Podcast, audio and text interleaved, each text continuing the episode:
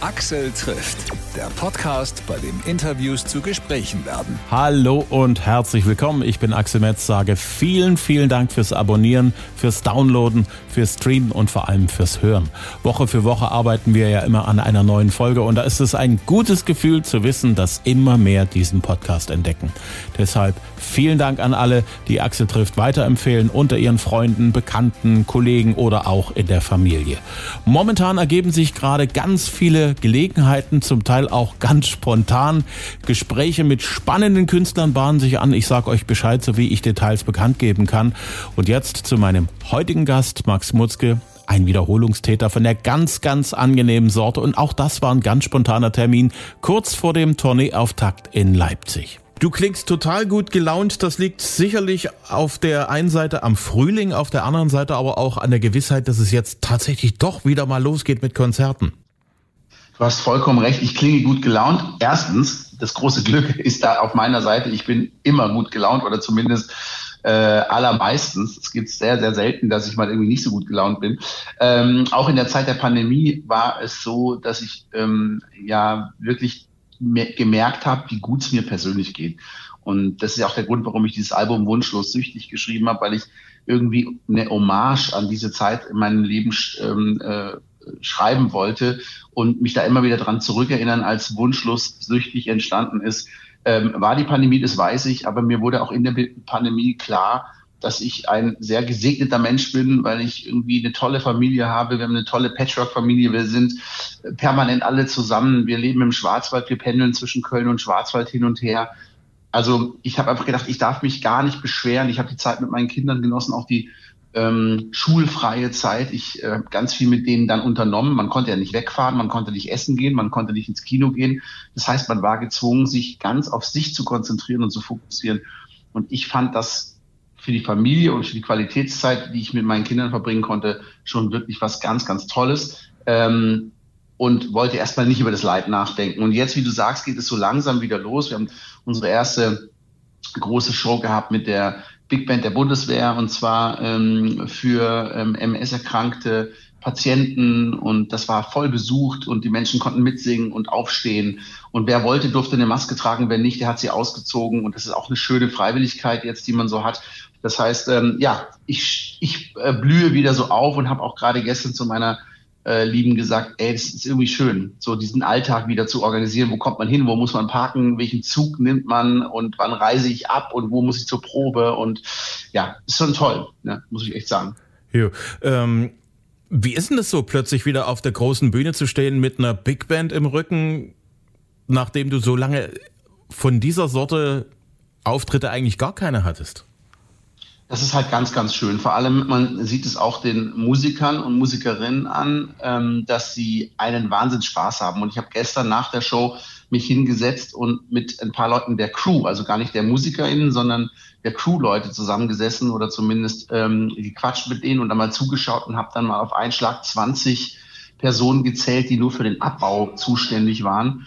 Und das fand ich halt so toll zu sehen, dass da wieder Menschen sind mit Helmen und in Schwarz gekleidet, die Bühnen auf und abbauen und lachen und Spaß daran haben. Wir haben ja das große Problem, dass wir selbst jetzt auf Tour gehen und da auch feststellen, dass es immer schwieriger wird, die Peripherie darum wieder aufzubauen, weil da ist ganz viel verschwunden. Viele Menschen, die früher in der Kulturbranche gearbeitet haben und nicht auf der Bühne standen, haben sich Jobs gesucht, ob das jetzt im Altersheim war oder ob sie dann bei einem Paketdienst arbeiten oder auf einer Baustelle gearbeitet haben oder ähm, vielleicht auch auf einem Bürgeramt arbeiten, in einer Volkshochschule. Da gibt's ja ganz viele Möglichkeiten für diese Menschen. Das sind ja alles auch irgendwie intelligente, gute Typen und Mädels, die da arbeiten und ähm, die sind halt alle weg. Und die kommen wahrscheinlich auch nicht so schnell wieder, weil der Job der Kultur ist nun mal ein harter Job. Man ist immer Wochenends unterwegs bis spät in die Nacht. Man muss körperlich sehr viel arbeiten. Also wir sind sehr gespannt, ob wir das in diesem alten, in der alten Form wieder hinkriegen oder wie lange es dauert, bis wir es wieder hinkriegen. Das steht schon alles noch in den Sternen. Das ist jetzt gerade der zarte Anfang, ähm, um dieses Ganze neu zu bepflanzen, diesen ganzen verwüsteten Garten eigentlich wieder neu zu bepflanzen und dann mal schauen, was wächst jetzt noch und gedeiht da noch. Die Dringlichkeit ist ja da. Es muss ja alles schnell äh, gedeihen und wachsen. Ich habe mir gestern mal so ein bisschen so nur für Sachsen so den äh, Konzertkalender angeguckt, was so alles so bis so Ende des Sommers ansteht. So viele Konzerte auf einem Haufen, also äh, querbeet hat's so noch nie gegeben. Also ja. irgendwie muss das stemmbar sein, weil es geht gar nicht anders. Ja, aber alle äh, sind händeringend am Suchen der Techniker. Ich hatte meinen Bruder, der Jazz-Trompeter, der ist gestern, vorgestern angerufen worden, da waren wir gerade im Zug, ob er spontan einen Tag später, also äh, heute mit äh, Wolfgang Niedecken und Bab auf Tour gehen kann, ähm, weil eben ein Trompeter ausgefallen ist. Gleichzeitig, lustigerweise, der ähm, FOH, das ist der Mensch, der den Sound äh, für das Haus macht in dem großen Konzertsaal in Wuppertal, hat auch zu mir gesagt, ey, ich wurde gestern auch angerufen, abends um elf hätte er eine E-Mail bekommen, ob er am nächsten Tag, also ähm, ja auch heute mitfahren könnte mit Wolfgang Niedecken. Also in allen Produktionen ähm, fallen Menschen aus und Techniker und Busfahrer und so weiter. Ich hatte jetzt gerade einen Anruf vor, glaube ich, drei Tagen, da saß ich auch im Zug nach Köln, das war ein Zufall ähm, ey, bist du gerade in Köln, weil uns ist in der Fernsehshow ähm, äh, XY jemand ausgefallen, kannst du da spontan einspringen? Das heißt, man kriegt gerade überall mit, dass nicht nur Menschen fehlen, weil sie sich vielleicht umorientiert haben, sondern vor allem fehlen ja Menschen, weil sie positiv getestet sind und ähm, dann in Quarantäne sind.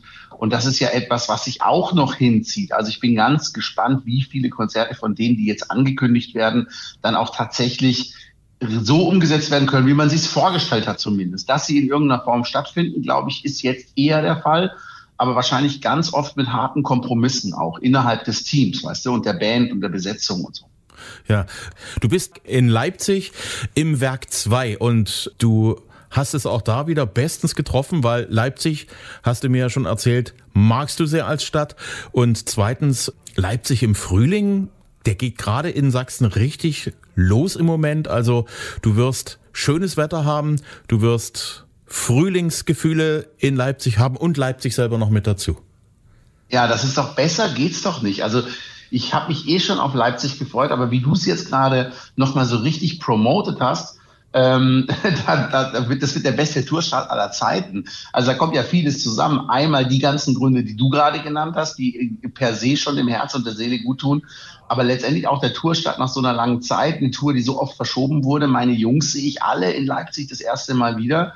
Wir haben zum Beispiel keine Möglichkeit, uns vorher zu Proben zu treffen. Wir werden einfach einen langen Soundcheck machen und wir haben ja das Programm auch drin, aber es wird einfach so echt ein krasses Wiedersehen geben und das erste Mal Publikum wieder und ach, da kommt so vieles zusammen, das wird einfach ein emotionales Event, da bin ich mir so sicher und es hält mich auch kaum mehr was hier. Ich würde eigentlich am liebsten losfahren nach Leipzig.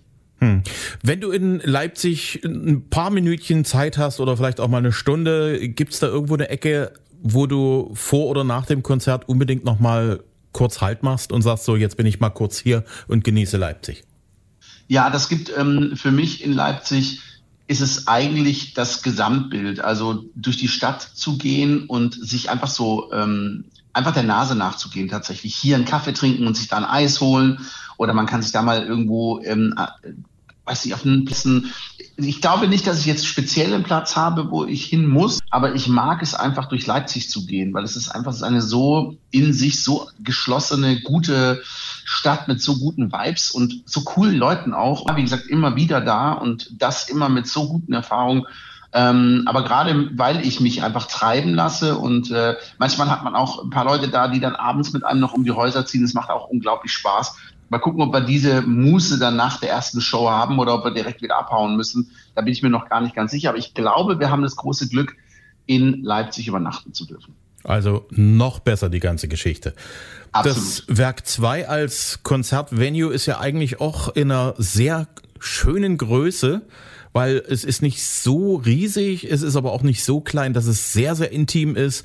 Also das, wenn es da schön voll ist, dann hat man dort genügend Menschen vor der Bühne, um eine schöne Show abzuliefern und äh, du hast aber trotzdem noch die Gelegenheit, auch in einzelne Gesichter gucken zu können. Ja, das ist voll gut, dass du das so erzählst und es ist ja auch immer die Sache, natürlich würde man, wenn sich's anbietet und wenn die Locations verfügbar wären, aber vor allem auch das Publikum in dem Maße äh, Karten kaufen würde, würde man natürlich auch Locations spielen, die größer sind. Aber ich kann dir versprechen, dass eigentlich diese Locations, in denen ich auch als Kind aufgewachsen bin, nämlich die Möglichkeit, den Musikern und Musikerinnen ins Gesicht zu schauen und auch das Gefühl zu haben, der nimmt mich wahr, die Leute nehmen mich auf der Bühne auch wahr.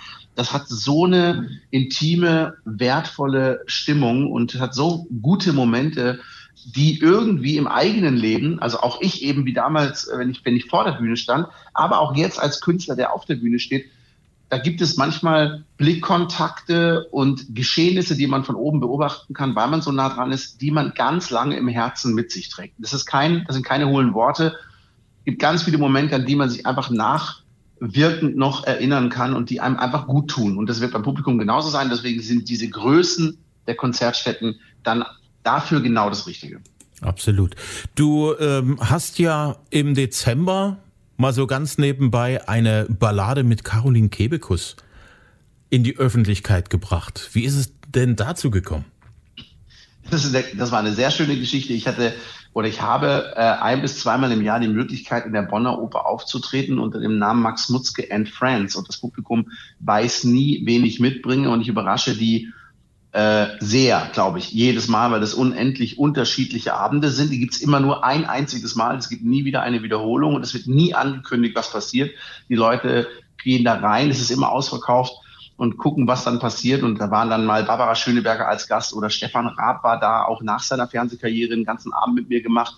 Ähm, ich hatte einmal als Friends hinter einem Vorhang versteckt die komplette SWR Big Band ähm, und das war natürlich auch ein Abrissabend. Und ja, wir hatten tolle Abende. Und die letzten Abend habe ich gestaltet mit zwei Comedians, Jan van Weide und der David Kebekus, das ist der Bruder von Caroline. Und wir haben eine Mischung zwischen Stand-up und Konzertabend gegeben. Und ganz zum Schluss, als ich mit den Jungs singen wollte und der David sich schlicht geweigert hat, weil er nicht singen kann, war die Caroline da und hat gesagt, ich mache das jetzt. Und zwar so spontan, dass das, das Publikum die kam einfach auf die Bühne so, ne? Weil ihre Eltern waren da, der David hat er gespielt. Und dann haben wir diesen Song, Nimmst du mich in den Arm, zu zweit gesungen und danach so oft gehört, oh Gott, das müsst ihr aufnehmen, das war so schön, das war so berührend, dass ich dann tatsächlich ähm, das angegangen bin und Caro war sofort dabei. Und wir haben dann gemeinsam diesen Song aufgenommen und äh, es hat ähm, total viel Spaß gemacht und kam bei den Menschen natürlich total schön an. Nun ist die ja auch Comedian und lustig und haut dann immer ordentlich einen raus. Man denkt ja eigentlich nicht, dass äh, so jemand so eine Ballade mit so viel Gefühl singt. Warst du da auch irgendwo dann, überrascht? Ja, aber ich kenne sie natürlich durch auch jetzt den David und ähm, durch einfach viele Momente. Man lernt einfach auch viele, viele Leute kennen. So jemand wie Barbara Schöneberger oder Annette Frier sind auch Freundinnen von mir, die ich so, so viele Jahre so gut kenne schon.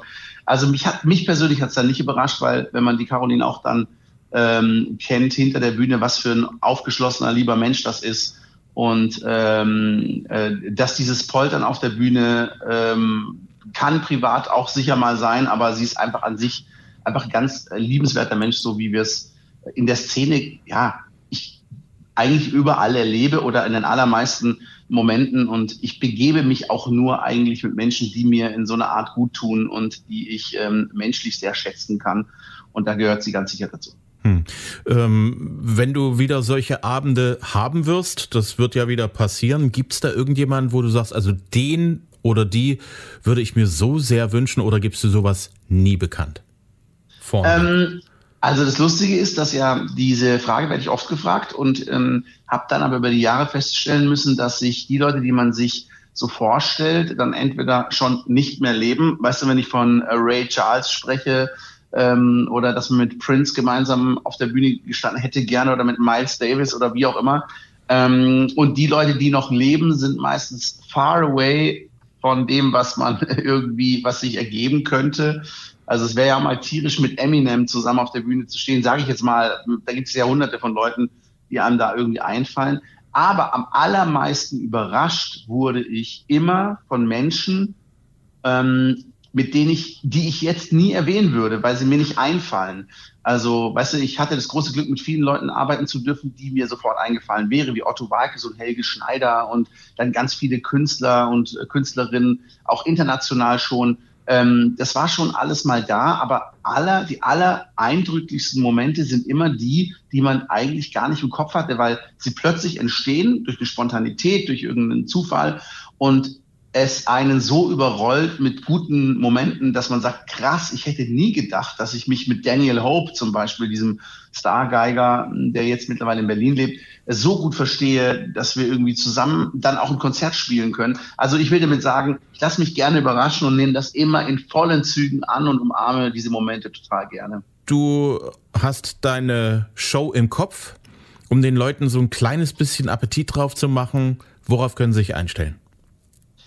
Also natürlich das Album, was wir live noch gar nicht so oft spielen durften, nämlich Wunschlos Süchtig, ist ganz sicher das ähm, präsente Album. Es ist ausschließlich deutsche Texte. Das heißt, es geht von der ersten bis zur letzten Sekunde direkt ins Herz. Es sind, war, glaube ich, auch echt viele Songs dabei, die ähm, eh total aktuell sind, weil sie neu sind. Aber sie sind auch ähm, auf der einen Seite äh, politisch, weil es viel gab in den letzten zwei Jahren, über das man berichten konnte. Und gleichzeitig sind sie glaube ich, herrlich frei und sehr, sehr positiv optimistisch. Und natürlich bringe ich die Songs mit, die man aus dem Radio kennt und die die Leute auch äh, immer irgendwie erwarten, wie Can't Wait Until Tonight und andere Songs, die, ähm, die die Leute da mitsingen können. Das ist immer dabei in irgendeiner Form. Ähm, und vielleicht auch mal wieder ganz traditionell. Also Can't Wait Until Tonight werden wir ganz sicher genau so spielen, wie wir es beim Grand Prix gespielt haben. Und ähm, sonst ist es sehr neu, sehr modern. Es ist eine coole, junge Band dabei die eine unglaubliche Spielfreude haben. Den macht, es macht wirklich Spaß, den Jungs auch zuzugucken. Also ich freue mich da sehr drauf. Auf jeden Fall. The Masked Singer ist wieder losgegangen. Ja. Du sozusagen als allererster Gewinner der allerersten Staffel, die ja sozusagen ein breites Tor aufgemacht hat für diese Show als Konzept. Äh, verfolgst du das auch so die aktuelle Staffel so nebenbei, wenn du Zeit hast? Ja, weil es manchmal Leute gibt, die man dann kennt die dann demaskiert wurden. Jetzt wurde ja in der letzten Woche in der ersten Show Janine Michaelsen ähm, das ist eine sehr, sehr enge Freundin von uns, ähm, enttarnt. Das ist ja lustig, weil man ja mit der Janine dann viel zu tun hat und es tatsächlich nicht mitbekommt, dass sie die ganze Zeit noch beim Proben in Köln irgendwie Mask Singer macht. Es war ja bei mir genau das Gleiche. Ne? Ich war ja die ganze Zeit in Köln in der Zeit, sechs Wochen und man von der ersten Sekunde bis zur allerletzten dann in dem Fall, wenn man es gewinnt. Und ähm, das haben die Leute gar nicht mitbekommen bis zu dem Moment, als ich dann mich demaskiert hat und dann haben viele von den Kölnern gesagt, das gibt's nicht, du warst die ganze Zeit in Köln und wir haben es null gecheckt. Und äh, das, ist, das ist schon irgendwie ein ganz eindrücklicher Moment auch gewesen, überhaupt die ganze Show. Ich meine, das war für mich persönlich wie, als wäre es für mich geschrieben gewesen, weil ich, wenn ich äh, live auf die Bühne gehe, ist es oft so, dass die Menschen das erwarten, was ich kann. Und äh, das Live-Singen ist nun mal meine absolute Stärke, das war es schon immer. Aber die Leute hatten sich auch so ein Stück weit dran gewohnt äh, gewöhnt. Und jetzt ist es so gewesen, dass die Leute ja nicht wussten, wer darunter ist unter diesem Astronauten. Und es war von der allerersten Gesangssekunde bis zur letzten Show ein permanente Szenenapplaus, Standing Ovation im Publikum, die sind durchgedreht, die Leute. Das hat mich so mit irgendwie Glück erfüllt und hat mir so ein bisschen eigentlich gezeigt, ey, das ist schon genau das Richtige, was ich mache. Also singen berührt die Menschen, ohne dass sie mich sehen, ganz genauso, als würden sie mich sehen. Und das hat mich so bestärkt in dem, was ich tue. Deswegen bin ich ganz glücklich, dass ich da irgendwie spontan zugesagt hatte damals. Hm. Als du dann das ganze Ding gewonnen hast, du erinnerst dich ja bestimmt an den Moment, wo du im Vorfeld gesagt hast, also ich werde den Song singen und vielleicht auch nicht, vielleicht mache ich den doch. Ähm, wie war denn das damals so bei der Musikfindung für dich gewesen? Das Vor, ist eine bevor, Frage. Du, bevor du gewonnen hast. Bist du Musiker, frage ich mal zwischendurch? Nee, nur musikalisch interessiert. Weil das, das klingt wie ein Musiker, wie eine Musikerfrage. Ähm, also das ist tatsächlich so, dass man natürlich mit einer gewissen Vorstellung in die Sendung geht und dann wollte ich eigentlich explizit meine Vielfalt zeigen. Also ähm, dass man irgendwie alles Mögliche macht von einer R&B-Nummer und ähm, ein bisschen mehr in Hip-Hop geht und dann eben halt vor allem große Balladen und so weiter. Das äh, dann was Modernes, dann was ganz Traditionelles. Aber ich habe bei der ersten Nummer gemerkt, und zwar war das Hello von Adele, da sind die Leute so durchgedreht, ähm, weil es auch so ein großer Welthit ist. Und wenn man den dann hört und die Leute sagen, das ist auch noch klingt auch noch so, wie es klingen soll. Das war natürlich das Beste an der Sache. Ähm, da habe ich dann beim Wegfahren ähm, im Auto sofort meinen Manager angerufen und den musikalischen Leiter der Sendung und gesagt, ey Leute, alle Nummern, die wir besprochen haben, schmeißt die alle sofort raus. Ich werde die nicht machen. Wir müssen große, große Melodien machen mit Songs, die die Menschen alle kennen oder sie zumindest wegblasen. Also rein theoretisch war ja sowas wie äh, von, von Michael Jackson etwas zu machen oder eben auch ähm, von Eric Clapton, dieses Tears in Heaven. Ähm, da gab es so viele Songs, dann auch moderne Sachen von Sam Smith, die aber auch die Leute so krass berühren, weil sie eben aktuelle Welthits sind. Das war so eigentlich dann ganz schnell klar, ähm, dass ich solche Nummern machen muss, die die Menschen emotional total abholen. Und das war die Aufgabe des Astronauten. Und ich habe auch gleich zur Produktionsfirma gesagt, ich möchte niemand auf der Bühne haben. Also ich möchte keine Tänzer und äh, Choreografien haben, sondern ich möchte, dass dieser einsame Astronaut mit diesen herzzerreißenden Stücken eine totale Sehnsucht ausstrahlt und das erreicht die Menschen. Und das hat, ist aufgegangen. Da war ich ganz, ganz glücklich und haben auch alle an einem Strang gezogen und gesagt, ja, das ist genau so musst du es machen. Das hast du beim ersten Song bewiesen. Und daher haben wir wirklich ähm, die Songs nach dem ersten Auftritt nochmal ganz neu sortiert und neu ausgesucht. Ich habe jetzt gelesen, The Masked Singer geht auf Tour. Kannst du dir das vorstellen, wie das äh, sein könnte? Bist du da auch vielleicht gefragt worden, ob du mit nee, auf Tour ich, gehen äh, möchtest? Ich habe es noch, ich hab's noch gar nicht gehört, ehrlich gesagt, dass die auf Tour gehen. Ähm, ich weiß gar nicht, in welcher Form und welche Leute da äh, dann auf Tour gehen werden, weil letztendlich, ha, ein, also ich höre das wirklich das erste Mal und rate jetzt einfach mal und würde mal so intuitiv sagen, ich kann mir nur vorstellen, dass man das mit Sängerinnen und Sängern macht, die wirklich auch das als Beruf haben oder das eben halt geübt sind, weil was, glaube ich, nicht funktioniert, ist, dass du jemanden wie die Susan Kentickian zum Beispiel damals das äh, Monster war, ähm, die ja auch so hoch ähm, äh, im, Kurs war, weil die so süß war. Ich glaube nicht, dass du mit einer Susan Kentickian auf Tour gehen kannst, weil das, ähm, weil sie ja keine Sängerin ist. Und das ist für die Menschen jedes Mal ein Wahnsinnsstress also ich bin mal gespannt, in welcher Form das äh, stattfinden soll und bin mal gespannt, ob ich doch angefragt werde, ehrlich gesagt. Na, ich frage mich das, weil äh, ein Großteil der ganzen Show ist ja der Ratespaß, dass man sagt, ich kenne die Stimme irgendwie, irgendwie kommt mir das bekannt vor. Wer könnte das denn sein? Und dann wäre es schon irgendwie gut, wenn das jemand ist, den man auch kennen kann äh, im Publikum.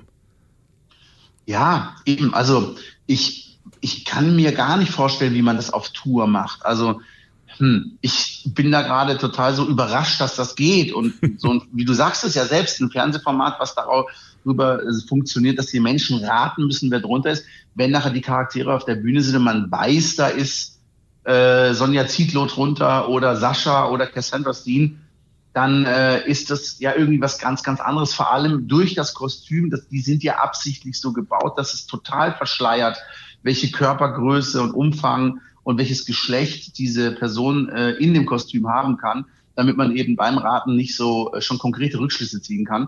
Und wenn man, ähm, also das heißt, wenn diese Figuren dann auf der Bühne wären, das könntest du ja auch sogar faken. Du könntest ja quasi einfach nur Statisten reinstellen und Playbacks laufen lassen. Es würde eh keiner wissen, ob da wirklich der echte Sascha drunter war oder der echte Max Mutzke. Also ich weiß nicht, wie man das machen will.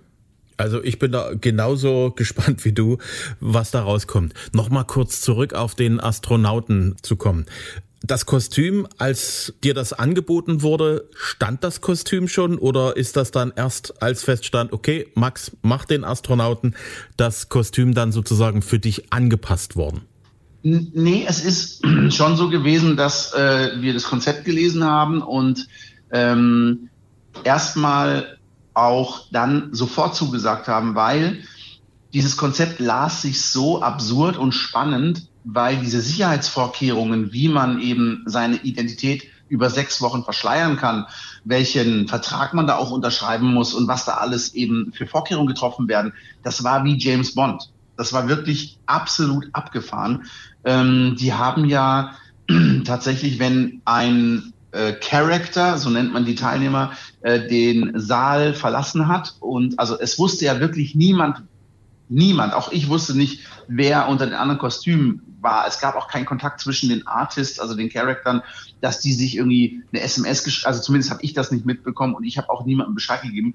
Aber das gab zum Beispiel diesen Moment, du gehst von der Bühne und willst dann nach Hause, dann musst du dich äh, backstage in deinem eigenen Bereich, der abgeschlossen wurde, ähm, umziehen und zwar in ein Kostüm, was alle backstage trugen nämlich einen komplett schwarzen Jogginganzug mit Maske und schwarzen Handschuhen, dass man auch die Haut nicht sehen kann und so weiter. Und dann ist man, haben immer Statisten unten gewartet und vier, fünf Fahrzeuge, die identisch aussehen, haben dann alle ähm, inklusive, also der echte Charakter plus drei, vier Statisten auf drei oder vier, fünf Fahrzeuge verteilt und dann gleichzeitig immer vier, fünf Fahrzeuge den Hof verlassen und sind dann an jeder Kreuzung in andere Richtung abgebogen. Und wenn man dann verfolgt worden wäre, hätte halt natürlich man nie gewusst, in welchem sitzt denn jetzt der echte Charakter, um rauszufinden, wo wohnt er oder wo steigt er aus oder in welches Hotel geht der. Und selbst in den Hotels ähm, wussten die Hotel äh, die Hotels nicht, wer im Hotel lebt. Ähm, äh, da hat man andere Identitäten angegeben. Also es war abgefahren. Und das haben wir halt gelesen, da habe ich gesagt, das mache ich auf jeden Fall. Das klingt so lustig, das möchte ich gerne machen. Ähm, als ich dann zugesagt hatte, stand auch schon dabei, wenn du mitmachst, wärst du ein Astronaut. Ich konnte mir nur aussuchen, möchte ich ein silbernes Kostüm, also ein eher silberglitzerndes oder ein weißglitzerndes. Und ich habe mich dann für das Weiße entschieden. Für deine Größe hat man es dann passend gemacht. Ja, ja, genau. Die Maße waren dann klar und dann bereitet man das vor und ähm, diese Anfrage kriegst du natürlich ein paar Monate vorher und dann wird das alles vorbereitet und ähm, es ging dann doch alles relativ schnell. Aber die haben das super gemacht und hatten da unglaubliche Ressourcen bemüht, um das auch irgendwie gut zu machen. Wenn man sich mal überlegt, was da so für ein Dreh auf hinter den Kulissen nötig ist, um diese Sendung überhaupt stattfinden lassen zu können. Das, das kannst du dir Wahnsinn. nicht vorstellen. Also auch, was das finanziell bedeutet, dieses, äh, dieses Event, das ist eigentlich nicht vorstellbar, dass man das in der heutigen Zeit so umsetzen kann. Aber es hat sich ja absolut für richtig bewahrheitet, dass das genau die richtige Entscheidung war, da Vollgas zu geben, weil äh, international sagen die ja auch, das Original kommt zwar aus Korea, was eher eine Daily Trash Show ist, aber die Amerikaner haben es ja irgendwie für sich entdeckt und dann irgendwie groß gemacht. Und ähm, selbst die Amerikaner sagen, dass die Deutschen das total getoppt haben. Und das kommt selten vor, dass ähm, die deutsche Unterhaltungsindustrie etwas mal noch krasser macht als die Amerikaner. Das stimmt, das kommt wirklich selten vor. Danke dir. Danke dir, mein Lieber, für die Zeit. Ne? Bis dann, Axel. Tschüss, tschüss, ciao. Axel trifft Max Mutzke. Das Duett mit Caroline Kebekus heißt Nimmst du mich in den Arm? Aktuelles Album von Max heißt Wunschlos süchtig. Damit ist er auf Deutschland-Tour. Mehr Infos dazu auf maxmutzke.de und natürlich äh, findet ihr ihn auf Facebook und Instagram. Genauso wie Axel trifft. Schreibt gerne einen Kommentar zur aktuellen Folge. Bewertet auch gerne den Podcast auf der Plattform, auf der ihr uns hört und bitte empfehlt uns weiter. Wir freuen uns über jeden einzelnen neuen Abonnenten. Bis zum nächsten Mal. Danke fürs Hören.